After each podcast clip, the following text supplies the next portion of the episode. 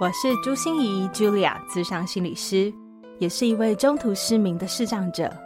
在咨商室里，我听你说；在 Podcast 里，也邀请你来听我说那些肉眼看不见，但是心里却更能看到的心理学小技巧与翻转人生的故事。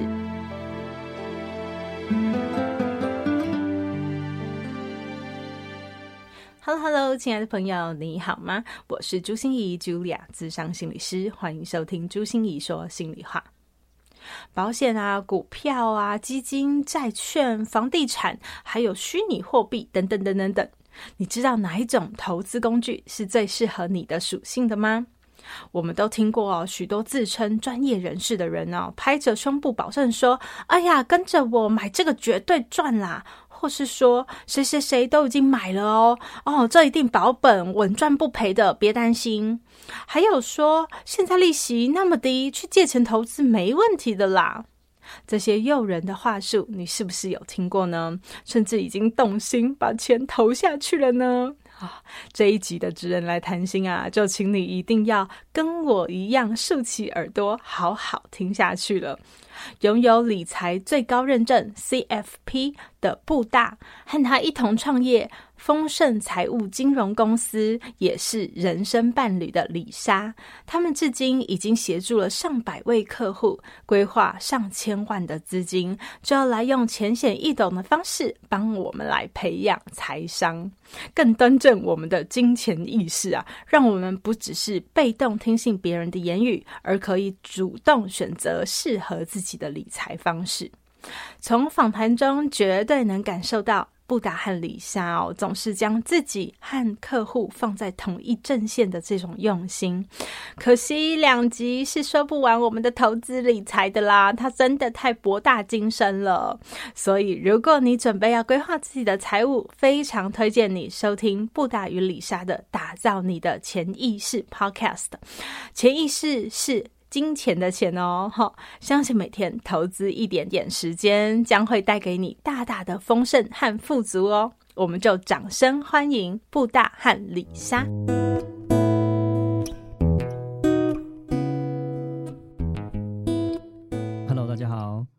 家好，我是丽莎。不谈，你刚才很可爱，你你刚才有挥手是吗？我有感觉到有一个有一个影子在我前面这样晃一下，你就把它当做是那个呃 live 现场，就是 YouTube 这样，还有拍照这样，这样可以带动情绪，没错。哎呀，好可爱，好，好。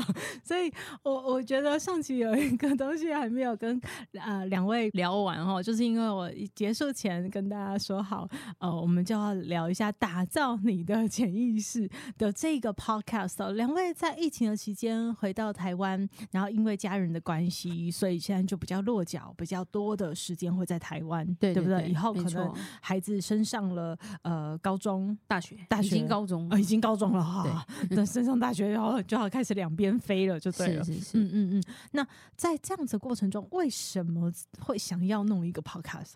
那个过程中哦，其实。归归归咎于啊，没有啦，原因是 那时候，因为就像呃，最近你也认识了陆队长嘛，对，那陆队长是我从小一起长大的邻居朋友，然后加上两家都很熟，是对，然后那时候他也刚开他节目一阵子了嘛，所以他就把我推坑就对了，就是被第一一开始是被他退坑，那后来也是觉得说，他他用什么来说服你？他就说试试看好玩，你试试看啊，你就是这样子啊。然后他就说你的专业可以用讲的啊。然后反正他有他他他就是把我推进去了啦。然后那时候我就跟布达沟通说，因为李莎有荧幕恐惧症，就是说我不太能面对镜头，就是我不喜欢照相，我也不喜欢录影。哦，但是我喜欢讲话。嗯，对，因为我小时候的梦想是要当配音员，或者是就是广播人之类的，所以。觉得说，哎、欸，这个有可以有一个自己的平台，哦、我觉得很开心，被勾到了，可以讲话。然后加上说，我们那时候当初是一直觉得台湾的投资环境是一个非常混乱，然后很多价值观是错误的一个状况下。那我觉得我们能够把我们的专业做一个，因为我们叫潜意识嘛，其实就是所有事情从大脑出发嘛，对，所以我们希望能做一个算是教育大家跟帮助大家的一个频道吧。对，嗯嗯，那。然后我我发现都是这样的人，好像都是李莎先被推坑，然后布达就不得不接受了，这样。我们两边也分工了，对，就是呃，其实我们是潜意识，然后其实说我们跟那种呃很专职的那种所谓的那种财经节目又稍微不太一样，那种专职财经节目可能就会开始。哦，就会细说整个市场啊状况啦，然后开始要买哪个产业啊，买哪个会涨啊，怎么样？就是比较偏，就到后面就是说技术分析啦，然后投资报酬率啊这边比较细部一点。那我我觉得我们没有那么，我们本来的定位就不是那么的细致，就是那么那么那么深入啦。对，嗯，对，那时候在定位的时候，其实我们想要针对就是偏小白，然后跟因为我跟布大说，如果全部都是这么专业的分析，我会睡着。尤其我们这是用讲的，所以当没有影像在你前面的时候，其实理解力是会少一半的啦。嗯，对，所以如果没有办法用生活化的方式让听众去理解一些概念的话，那其实我觉得这个节目就不会不会太太多人听。然后，甚至如果说我们报名牌的话，又不是我们想要的，我们只是想要让大家接受这样的一个教育的方式。所以，我们的节目其实。多半是针对小白的一些基本概念，然后或是一些听众的问题回答。然后我们当然也有访问一些呃不同在不同领域有投资的一些达人。然后当然我还我自己就有一些都是在讲一些成功人士的故事了。对，嗯，培养财商，然后培养呃就是理财教育，培养潜意识，对潜意识这样。然后当然会搭配一点，就是说。呃，专业的东西，那可能当然会有一些投资标的物的介绍啊，然后美股的介绍啊，然后一些 ETF 的介绍还是会有，但是就是说没有说呃非常的就是很很深入很复杂，没有，就是比较基本一点，就是希望说呃在这一块就是呃比较是属于小白族的这种投资人，他们都可以听得懂，简单易上手，嗯嗯、然后呢，大概培养一些他们自己的一些财商这样子。对，我想这个这样子的定位就跟我这个节目也很像，就是我们也没有聊很深的心理治疗啊，或者是你一定要怎么用什么样的特殊的技术啊，或者什么，对，对，对，对，对。可是我就是希望让大家很轻松的就可以接触到一些心理学的知识，或者很轻松的就可以知道自己的心理的状态是什么。对，嗯，然后有一些解法。对，所以你们也是，就是你刚才说的财商啊、理财教育啊、财财。就是这些财务的潜意识，对对对对对，有关于金钱的一些价值观，或者是有一些思考的点，嗯，对对对，一些心法什么的，对。所以当开始做了这个，做到现在已经三年了吧？三年，三年，而且每天嘛，对不对？呃，我们本来是一到五日更，后来就改成一三五了，一周三三次。一周三哎二哦一三五对，因为我我之前听是日更，我还那那时候还想说哇塞，有没有太 了不起？更实在太像我们也会有一些很特别的话题，像之前我们就请一个像是那个呃这个学子位的老师来聊，然后聊说二零二四年的一个呃就是各个生肖的一个。呃，他们的财运的发展这样，就是你看，就是很我们其实我们的话题其实蛮广的，然后只要也是跟钱有关，我们都可以聊一点这样子，对对对，然后比较趣味性易上手一点，嗯，对嗯。对，所以来也来帮我们打造一下我们的潜意识吧，就是呃，如果当呃，因为我我我刚才听到说两位其实各种各式各样的商品，金融商品都知道，对不对？嗯，可是。呃，李莎刚才也说了一句话，就是当他回到台湾以后，发现了台湾的，你说金融市场很乱，嗯，是吗？非常乱，诈骗非常多。哦，所以你指的是诈骗吗？还是就是我很想问说，为什么叫金融市场很乱？金融市场很乱，应该是说，呃，举例来说啦，在我回来还有一个重点，是因为在我一八年我回来台湾玩，就是因为我我自己的妈妈生日，所以我回来帮她过生日，然后带她去日本玩这样子。然后我妈妈就跟我说：“我跟你讲，我做了一个投资，好赚哦。然后呃，什么回报有十一趴。然后他当他讲他回报有十一趴的时候，我就跟他说：‘你这个应该不保底。’他跟我说：‘怎么可能不保底？我这么老了，我还会投风险投资吗？’然后那时候里莎就会一整个就是黑人问号，然后只是很冲的跟自己妈妈说：‘如果他保底，我投歌给你。’对。”然后反正大不敬，对，大不敬不孝，对，没有后来是拯救了我自己妈妈啦，对，因为后来我就说你是，因为他就是跟台湾的银行买的某些东西，然后那时候他们是叫我妈把他的老房子，就是他这他的退休的所有的东西跟他唯一父亲的房子去贷款出来做那样的投资。所以其实这个是很可怕的一件事情。然后当我理解是什么样的产品，我丢给布丹，因为布丹那时候人在美国，布大说这个东西美国不能卖，因为它太烂了，就是它的风险太高了，美国人是买不了这个东西的，就是有点像垃圾债的一个组合。然后呢，我就我整个背脊就发凉，然后真的去看的时候，我妈有领利息，但是她本金已经少了百分之三十，然后她自己本人不知道。然后呢，我就去跟李专吵架了。然后李专很厉害，他就是说没有啊，你妈妈是风险性投资人啊，高风险投资人。我说凭什么？哦，因为他填的这个里面，他有买过股票啊。然后我就看那个表格，全部东西除了我妈只有签名，那些勾啊写都是他在写的。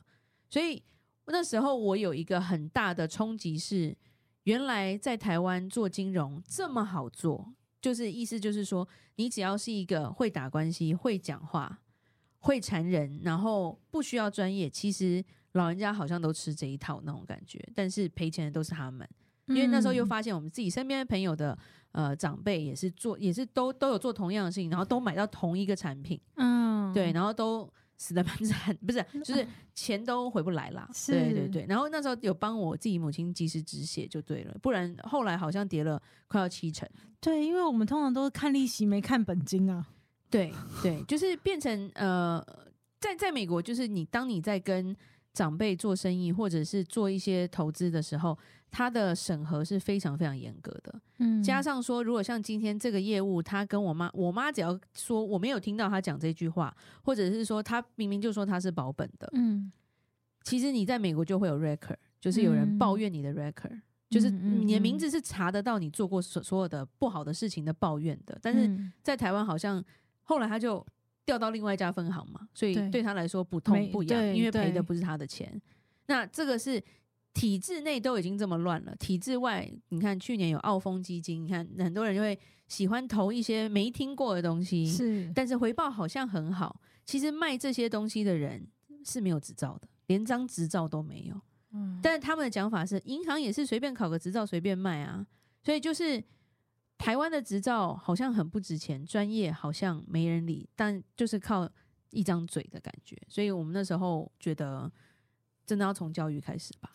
对对，这哎呀，这样听了，你知道汗毛都竖起来了，就是 感觉这个 podcast 好重要。对了，就就 稍微解释一下，就是呃，李莎讲那个就是所谓那种新兴市场债啊，那种新兴市场债呢，它就是呃会投资所谓的那种新兴市场，就是阿根廷。呃对，就对，类似像这样的哦，土耳其啦，哦，南非啦这种，我们就讲，就是它的固定的呃利息蛮高的，嗯，嗯哦，所以它的配息也很高，哦、可能还可以讲到配到十几趴、，OK，真的是听起来就觉得很多嘛，对、嗯、呀。然后但他就是说，理专可能就会说服你说，啊，都配这么多了，呃，一就是说他也就是不会赔啦，哦，基本上都已经赔，就都已经赔了这么多，对不对？嗯。那其实呃，这种新兴市场在。呃，这些新兴国家其实它跟美金的关系是很，就是连接度是很高的。对，哦，当美金很强的时候，基本上这些新兴市场，因为我我们上一集有提到，就是汇差的问题，嗯嗯对，对，因为这些新兴市场他们的币值都是非常的差，尤其像呃那个去年那个阿根廷很可怕，他们的通货膨胀是百分之百，嗯，通货膨胀百分之百什么意思？就是说，呃，你本来一颗卤蛋卖五块，今年就卖十块，就是双倍的一个成长啊，所以说。呃，他们通货膨胀是非常可怕，所以他们的银行的呃，就是说定存哦，可能也会给到很高的利率，可能什么七八十帕，类似像这样子。但是它的币值也是很可怕，就是可能都是呃一年就可能只掉一半以上的一个状况，嗯、所以就变成说呃，虽然他配了很多，但是本金掉的更多哦，会有这样的状况，缩水了更多。对对对啊，那老年人其实。嗯那阵子就其实蛮可怕，就是蛮多人都是用这样子就在卖这样的商品，而且在卖这样商品就算了，很多都是他都会用一个话术跟你讲说，你就借出来买嘛，哦，就是因为你房贷，因为台湾房贷算是比较便宜啊，讲实话，台湾的房地产。呃，其实那种贷款大家都是一趴多两趴而已啊，那他都会说服你说，因为呃，李专就是要就是要卖嘛，卖卖掉业绩嘛，嘛对对对，是嘛啊，然后他们变不出钱嘛，没有新钱，没有新钱怎么办啊？就是找这种啊，那个房子，老人家有房子来，你就借出来嘛，就跟你讲说，哎、欸，我这边赚十一趴，利息才一趴，那扣了你要十趴，这十趴就可以当做你的退休金啊，对不对？啊，房子放在那边，那可能增长也没有那么快，那不如你就是这样子拿出来套利啊。我讲的是蛮好听的，对不对？它听起来蛮合理的，对，但是是，最后结果性不是这样，搞到最后是。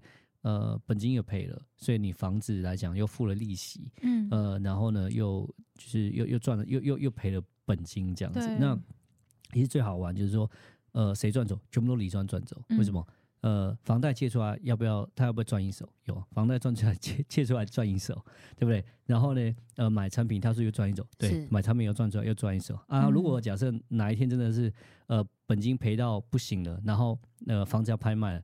呃，房子就是银行又接手，呃，所以李专又再赚一手，所以 全部都李专在赚，对啊。嗯、可是真的是真的投资人来讲，他们并不是真的赚到钱，对，所以就是呃，我觉得就有这样的一个状况了。对，然后重点是申诉无门啦，因为当你在跟他争，他就会说你都签名了，我都有讲啊，啊，所以我实在不想说，就是是台湾人的问题，或者是我们人心的问题。可是我真的觉得。这样听你们说起来，台湾的金融的确是比较混乱，比较混乱一点。对，而且他们的推销方式都是说，你看那谁谁谁都买了呀。嗯，对。那、嗯、因为布大的个性就是，我管他谁买，我就自己算完才知道。对，就是相信自己的判断力。所以这个 podcast 我觉得不是在报名牌，也不是在告诉大家应该要怎么做，而是告诉你一些思维，是对不对？你要怎么样自己去判断你嗯、呃、接收到的这些资讯。对对，其实这蛮重要的。然后加上说，呃，台湾的一些呃，我觉得媒体环境比较推崇那种一夕致富的那种概念。嗯嗯嗯嗯、那我觉得年轻人很容易就会被因为这样的一个想法，像之前的很多币圈的诈骗嘛，嗯，因为很多。可能名人或者是其实相信是最省力的一种方法。对对对，然后我就相信你啊！对对对对，然后加上说他，哎、欸，他马上就买法拉利嘞、啊，好快哦！我就相信啊！所以我就说，其实这是一个财务知识最根本就是已经坏掉状态的那种，就会可能想说。一一棵树，你想要你种下种子，你想要它三天之后变成一棵大树，嗯，这除非有魔法啦，嗯，对，除非这个世界是真的是有魔法，但是理论上是不可能，还是要慢慢的长大嘛。所以可不可以请布达和李莎教我们一下？因为投资理财这件事，我觉得，嗯、呃，你你会问说，呃，谁会不想有钱？大家都会想要有钱，然后有钱又可以做很多事。有些人未必是爱钱本身，可是就是钱是，嗯，它代表的一些价值，或者是你可以做的事，是很吸引人的。对。可是大家如果在这个价值观很混淆，或者市场很混乱的这个状况。嗯，可不可以教我们一些比较正确的心态，或者是我们到底要怎么看我们的投资理财这件事情？呃，其实我觉得对一个一般来讲，就是一个呃年轻人好了，然后呢，就是啊、呃，可能刚出社会啦，开始送工作，那其实他们对于他们投资的这个风险承受度，其实都比较低一点呢。讲实话，嗯嗯、对，那可能一般来讲，小白都会从所谓的买那种。呃，就是所谓的储蓄险开始，对、嗯、这个很正常了。对，嗯、那其实讲实话，储蓄险呃本身它的一个设计来讲，就是说其实是前置成本比较高。我不是说储蓄险不好，但是它的前置成本成本是比较高的。那呃它要真正要达到回报，一般来讲都是要到呃可能六年以后哦、呃、才会开始有这样的增长。那当然说它都会。一般过去过往来，它的销售方式就是说，哦，我这个比定存来的高了，对。嗯嗯、那其实来讲，但是它需要前面前置六年的时间是比较时间不是比较长一点的。那其实讲说，我们就把它回到就是说，呃，储蓄险的一个内容，其实本上它就是你把钱给保险公司，保险公司去买债，OK，然后呢，他买债券之后，他有呃利润之后再分给你，就保险公司先拿，拿完再分给你。嗯嗯、那其实呃你自己去买债，其实也。呃，反正效果也差不会太多了。讲实话，但是说那因为保险公司是一起嘛，它钱多，那可能会买到比较特别的债啊，然后可能利息会高一点。呃，但是其实呃中间就会有一些摩擦成本被保险公司拿走了。对，那当然我会讲说，呃，对我来，我我觉得对一个小资族来讲，就是呃，其实要去做尝试，我觉得就是要做尝试，先去做尝试，就是最怕最怕你都不试，因为你做尝试以后才会知道说，哎，到底是一个怎么样的一个状况。但呃，一个最基本的一个财务的方式，就是说做投资的方法，其实就是我会说，就是你买指数做定期定额，其实是个最基本最简单的方式。嗯、哦呃，像是买零零五零啊，像台湾的话买零零五零，那你说美股的话买 SPY 这样子，其实我觉得这是最最最最基本的。可是有些人就是。啊、呃，比较没有办法，那个有那个所谓的呃，就是说呃，损失的那个风险，你知道吗？尤其像是我们讲说，如果在二零呃二二年的时候买，然后那时候台股一直跌，一直跌，跌到一万二，那时候你你越买越心惊，你知道吗？然后你就很害怕。那我觉得这个是心态要调整，所以我才说你要就是，我觉得其实对于小资来讲，我觉得最最适合就是你要呃做定期定额。让你风险分散，然后再来就是你要做尝试，对，因为那，那个尝试是什么？就是要开始买，我觉得就是要开始买，对买什么？就是我们刚刚讲，先从定级定额的呃、嗯、大盘来来来买，我觉得像零零五零，那美国买 SPY，我觉得这是最 OK，因为 ETF 嘛，对对对，因为这种 ETF、嗯、成本最低，对，对这种大盘的 ETF 本身成本比较低，然后再来是说这些大盘的 ETF 来讲，呃，像零零五零还是选呃。台湾前五十大公司嘛，嗯嗯，对不对？那 SPI 就是选呃标普五百，就是美国前五百大公司。嗯，嗯，那因为它会太弱，呃，就是说流流强这样子。嗯，那所以说，呃，你不用担心说你买这个公司它会变壁纸哦。像可能以前哦假设有人去买，呃，像是说。呃，什么 HTC 有没有？那现在就变成股价跌得乱七八糟，对不对？嗯、那也可能，如果像美国以前，以前也是买柯达，那、嗯、现在柯达也不知道在哪里，或者买摩托罗拉，现在不知道在哪里。所以你买个股来讲，风险会比较高一点。嗯，那所以说就是买。呃，从这种买这种零零五零来讲，嗯、就是说它是大盘指数型，对指数型的话，其实就是它的呃波动不会像个股那么大，而且其实比较稳定一点。那、嗯、台湾的手续费好像也比较低。呃，对，就呃你自己买自己的台股来讲，手续费就还算 OK。我觉得呃，你讲实话，如果说你要跟保险比的话，那当然其实你买股票买 ETF，其实基本上它的手续费都是比较低，而且你在跟基金比，那其实 ETF 的的，就是它的手续费比基金再低一点点这样子。对，对，所以呃，我觉得小资族来讲，我觉得还蛮适合从这样的方式来走，尤其是因为你小资族来讲，因为它本身你的金钱你的额度不是很高，那你不是很高的话，其实用这样的方式定期定额慢慢的来做嘛来买的话，其实会比较适合。那当然说，如果说假设是比比较高资产的客户来讲，哦，我一次就是呃两百万、三百万哦，或是。我有美金十万二十万，我一次要投，嗯、那当然就是说你买这种指数型的话，当然就是你会有点怕，哎，我一次投这么多，会不会刚好买在高点这样子？那当然就可以做一些比较特别的结构型商品，然后来做一个 hedge 来做一个避险。那那时候再再再说，但这个是我觉得是比较呃适合，就是说呃就是资产比较高的的人士这样子。那小资主其实还是以呃呃就是说指数型的 ETF 跟定期定额来做，其实是最适合的这样子。嗯嗯嗯，所以你看，这就是那个财务规划师会依据我们的状况，然后给予我们一些不同的建议。如果我们是小资族的话，嗯，从这里开始起步是不错的，然后千万不要借钱去投资。对，我也觉得这个是一个非常重要的观念。对，因为很多人会跟你说，没关系啊，现在贷款利息很低啊，然后你的回报这么高，你可以做一个，就是说。我我可以套利嘛？但如果今天你的资本额不够，或者是你自己的抵押品不够的时候，你很容易全部一盘就是一输得一塌糊涂。嗯、对，那当然很多人会说，怎么可以不借钱呢？借钱去玩这个杠杆？对，那杠杆不是每个人都玩得起的，这个自己要有这个心理的一个，我觉得要有一个这样的概念了。要玩就要输得起啊！对，要玩就要输得起。对，像呃去年来讲，就会有些人是呃。借钱去投那种高风险，像是投这种所谓的虚拟货币的，对，就看到新闻啊，像台中有一位就是，呃，好像借了六千多万吧，台币吧，对啊，然后他是投在那个 Anchor Protocol 一个呃虚拟货币上面了，对啊，那虚拟货币那那呃去年就是那个那个币跌了百分之九十几吧，对啊，就是变成币值这样子，然后就看到那个新闻就跳楼了这样子，对啊，所以呃就是说。因因为当初那个虚拟货币，它的利息是真的很高，它可以给到十几趴。嗯，对，那当然这这大家就会想说，哎，我要套利，我可以套十几趴，那当然是很好，然后觉得它很稳定。那其实，呃，这种呃高风险基本上大部呃就是高报酬，大部分都是伴随着高风险呐，加大部分都是这个样子。所以，呃，就是要借钱来做的时候，你就要衡量你自己的风险。对啊，没错，我觉得这个就是投资理财和赌博最大的差别。是，对，就是呃，投资理财是玩你玩得起的钱，输得起的钱。对，但是赌博是真的你输不起的。嗯，对，你只是在赌，看看会不会，然后大不了我们就死掉了，这样子，对，就是输不起，赌比较回不了头啦。对，因为他可能会越陷越深。没错，对，好，所以这真的是很重要的心法。可是刚才布达也一直强调是要尝试，嗯，你可以再多说一点吗？这个。为什么叫大家要去尝试？应该是说，嗯嗯哦、我我先讲一下，就是你什么都不做，你就什么都不会。就像说学走路好了，嗯、你不你不出你不站起来，你就不会跌倒嘛。嗯嗯嗯。所以如果你不跌倒，你就不会受伤，但是永远你就不会走路。所以其实投资也是这样的概念了。你要从最简单，就跨出第一步开始。因为很多我们有遇到很多人是说，我好怕风险哦，我好怕投资好多坑哦，哇，外面好多诈骗，所以他永远就是现金，他永远就是现金，但是他忘记有一个东西叫通货膨胀，对，所以他的现金就是永远在萎缩，永远就是在萎缩，然后到后面就后悔。可是你只要没有跨出那一步，你永远不知道后面会发生什么事。当然不是叫你全部都投入，所以都是一开始。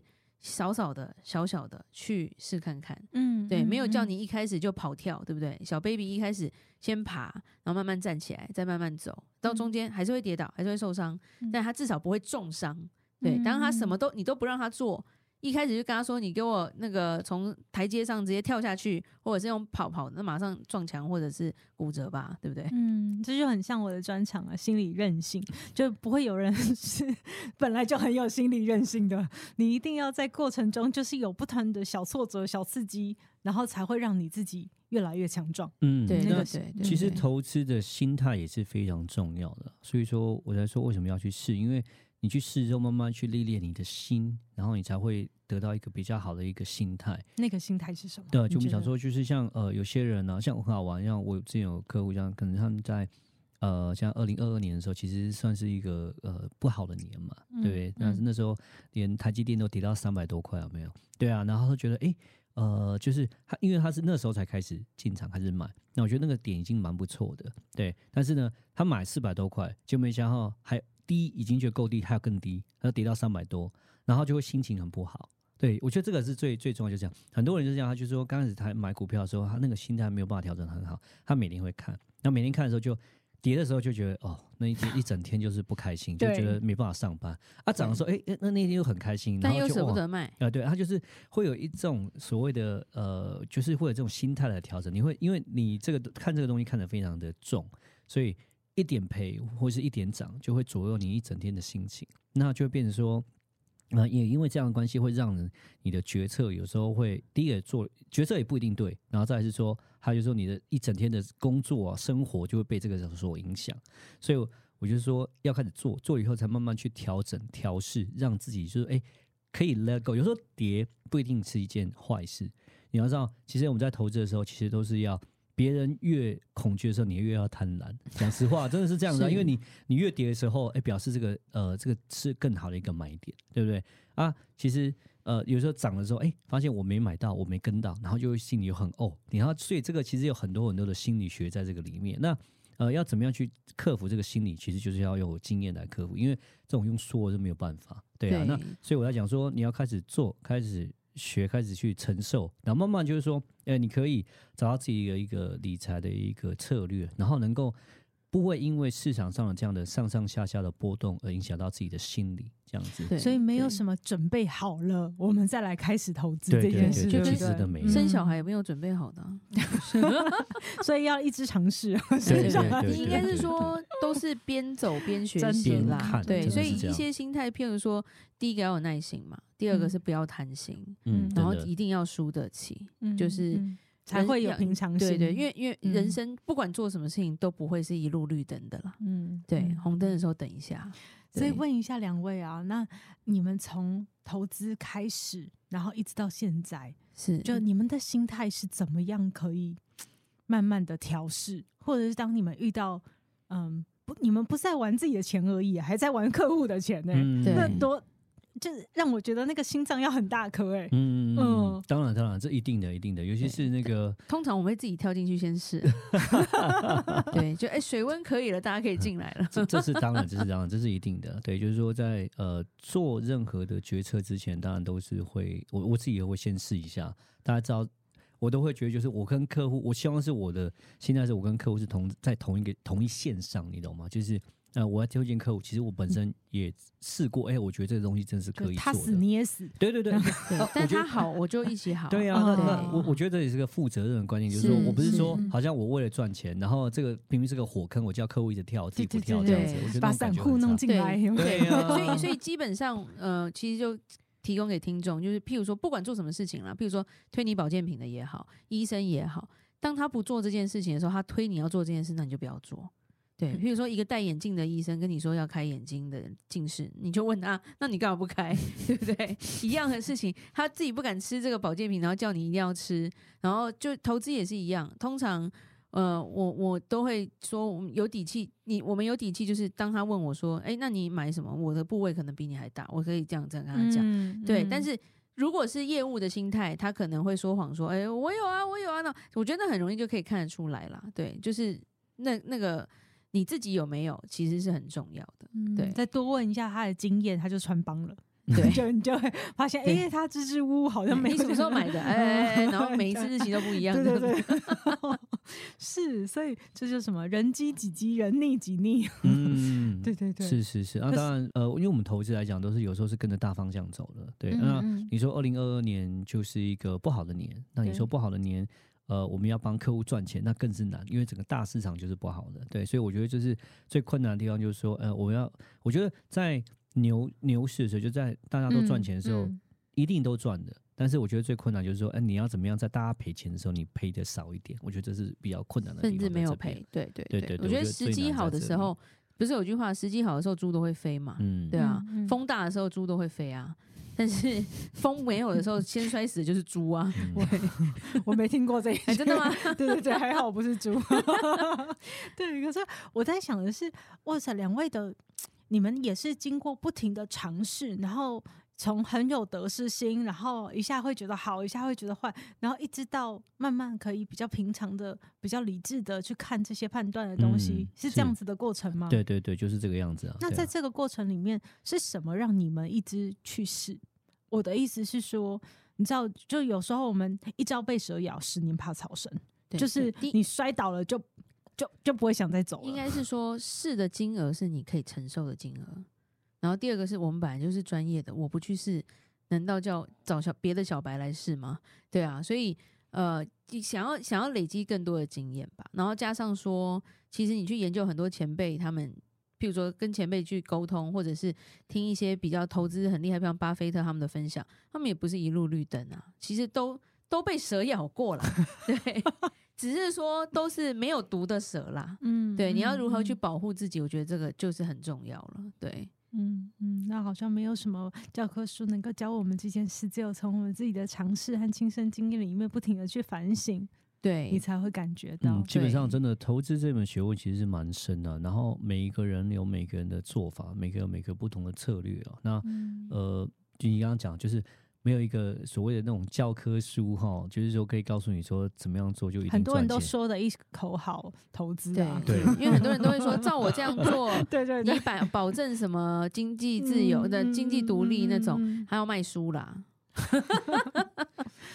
就像你是智商，你就会知道说，其实心理学没有办法一个做法套在每个人身上啊，因为其实人有情绪、有个性，还有原生家庭的影响，所以反而是你也是要。针对他们的需求，给他们辅导、啊。嗯，很多人也是说了一口好心理学、啊。对 对，但是你跟他相处，你就会觉得哦，这个不 OK。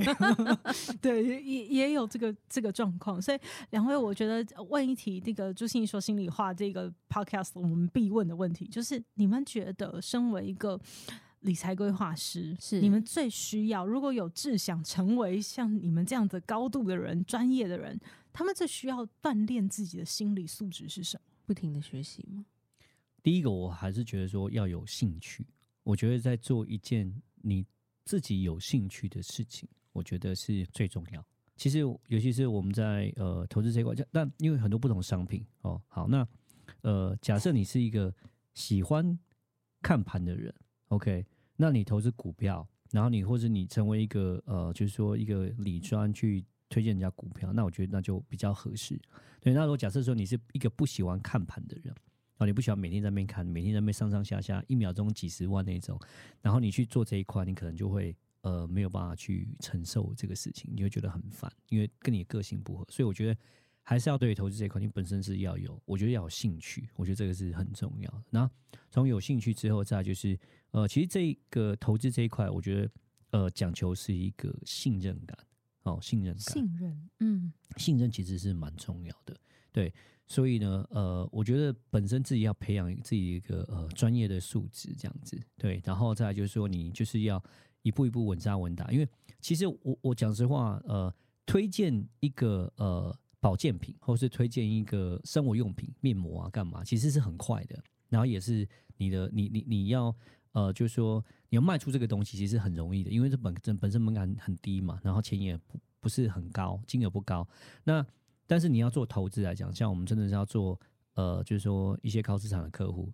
钱基本上是可能都是像一些私营，都是一百万美金开始起跳，嗯，对不对？嗯，那其实这就需要很多时间的一个累积跟人脉。那其实要怎么样累积人脉？有可能你刚认识他就给你一百万美金让你来操盘嘛？怎么可能？对不对？这是非常困难，这不是一件容易的事情。没那么傻，大家都是需要越越高金额，你越需要一个信任，你越需要时间去培养，然后去跟专业去，对对对对对，所以。当你的靠山，嗯，所以我觉得这一块来讲，就是说，哎、嗯，如果你真的要以这一行为职业的话，就是说，哎，如如那就变成是说，呃，我觉得要一点时间，然后你要去好好去赢得客户的心，多多一点耐心了，嗯，要点耐心，其实没有一个事情是一触可及的。对，可是我我我这样听起来就会觉得那个真的是一个长线的东西，嗯，这是一个长线，对，这是一个长线，所以你们本身要够实在，嗯，对，要够实在。重点是如果。想要走这一行，一句话就是：当你走的越长越久，其实你因为大脑是没有办法复制的，其实你是越有价值的，而不是有些是越来越没价值的。对，所以就是、嗯、所以 AI 不能取代你们，AI 没办法读人心，这是一个重点。对、嗯、他不知道兄弟会不会鬩墙，对夫妻感情好不好？你们还要帮人规划到这个程度，就对。对对对，因为遗产规划也是很大的一个话题嘛。啊、对对对。哇，遗产规划好，我觉得可以聊的东西真的是多得数不完。是哦，对。可是如果大家对呃两位更想要更多认识，或者是我们甚至有一些财务规划的事情想要更多的请教，我们可以怎么去找你们呢？可以在脸书搜寻“打造你的潜意识”，然后就会找到我们的呃算是粉丝的专属社团。我们是私密社团啦，所以要要申请加入。嗯嗯，然后还有。打造你的潜意识的 Podcast，对，也是给它定起来可，可以收听。是，就是我觉得依赖别人和依靠别人会不一样。依靠别人的意思就是自己站得稳，可是你有时候让我靠一下，我觉得很暖和；或者是有时候我很虚弱，让你让我靠一下嘛。可是依赖就是你自己不用大脑了。对，那我我觉得找到你的潜意识，它就比较像是我们自己可以有自己的判断，可是我们可以去请问专家依靠一下嘛？对，用这个社团来呃寻求一些不一样的资讯，是是是、嗯，然后你自己做一个最适合你的判断。对，没错没错。嗯，好啊，谢谢两位，谢谢布达和丽莎，谢谢谢谢谢谢。心念转个弯，生命无限宽。如果你喜欢我的节目，邀请你可以继续追踪，并且给我五星评价和留言互动。如果你也感受到我们团队的用心，可以使用自由赞助的功能，给予我们实质的鼓励哦。